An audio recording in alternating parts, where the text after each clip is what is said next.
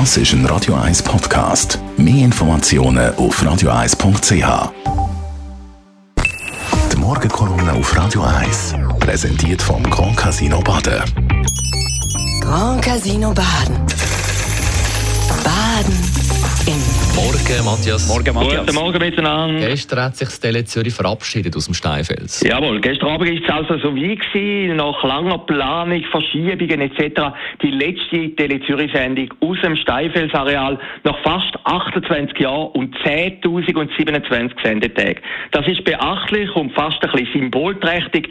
Ein Fernsehen von Zürich zieht vom Trendquartier Zürich-West jetzt im Norden von der Stadt an die Stadtgrenze von Opfikern in unmittelbarer Nähe vom Schweizer Fernsehen. Und sinnigerweise fließt vor dem neuen Tele Zürich Studio auch das Bächli durch, wo für Fernsehen in dem Land steht und wohl der bekannteste Bach von der Schweiz ist, der Leutschenbach. Aber zurück zum alten Tele Zürich, von dem im Steifelsareal, dort, wo gestern die Lichter gelöscht worden sind.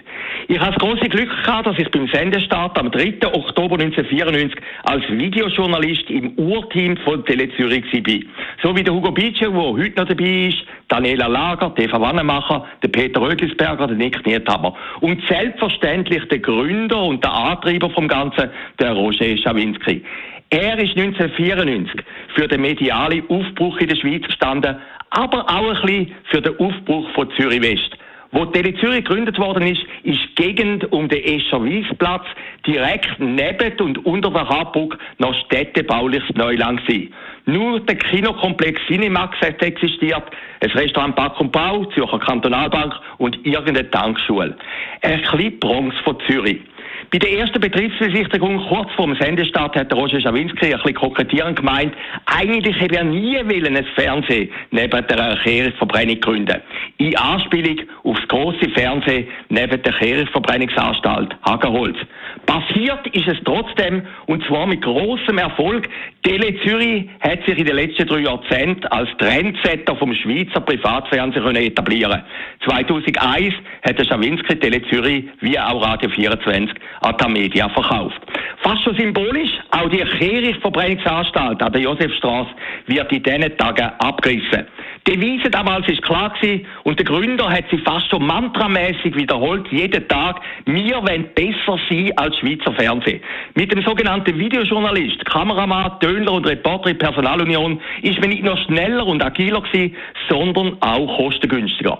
Erfunden worden ist der Videojournalismus übrigens in Amerika. Längst hat sich das Prinzip etabliert, auch Schweizer Fernsehen filmt mit Videojournalisten. Der Auszug von Tele Zürich aus dem Trendviertel Zürich West ist also mehr als nur Nostalgie. Es ist der Aufbruch in eine neue Zeit. So befindet sich in den neuen Redaktionen von Tele Zürich auch Radio 24 und das Internetportal Zürich Today. Aber auch die Sendungen von den Lokalsender in Bern, der Innerschweiz, im Aargau und der Ostschweiz werden ab heute Abend aus Zürich Nord produziert. Gehören tut heute übrigens Tele Zürich, ähm, CH Media, einem Verbund von Peter Wanners im Medienimperium und der NZZ. Zuschauerinnen und Zuschauer werden heute Abend kaum etwas von dem fast historischen Studiowechsel am Fernsehen mitbekommen. Die Sendungen vom neuen Standort werden genau gleich aussehen wie die vom Steinfelsareal, vielleicht sogar noch technisch perfekter. Die Angst der Telezürermacher aber ist, dass es heute Abend technisch noch nicht so richtig könnte klappen. Da gäbe es immer noch eine Ausweichstation und eine Alternative. Ein 28 Jahre altes Studio im Steinfelsareal. Das neben der abgebrochenen Kirchverbreitungsanstalt. Die Morgenkolumne auf Radio 1. Matthias Ackeret ist das heute Abend wieder zu hören in der Sendung Shortlist. Ja, über das legendäre Steinfels-Studio werden wir natürlich auch reden heute Abend. Dann über Nathalie Rickli, Gesundheitsdirektorin, die gewisse Spitäler im Kanton zumachen. Und über die Marina Ovsjanikova, die russische TV-Journalistin, ist ja nach einer Live-Protestaktion gegen Krieg jetzt eine Staatsfeindin Nummer eins in Russland.